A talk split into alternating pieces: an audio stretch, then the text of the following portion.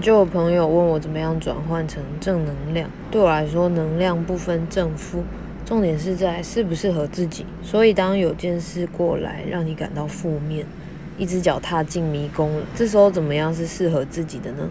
就是要清楚自己真正的目标是什么，不去纠结在谁对谁错。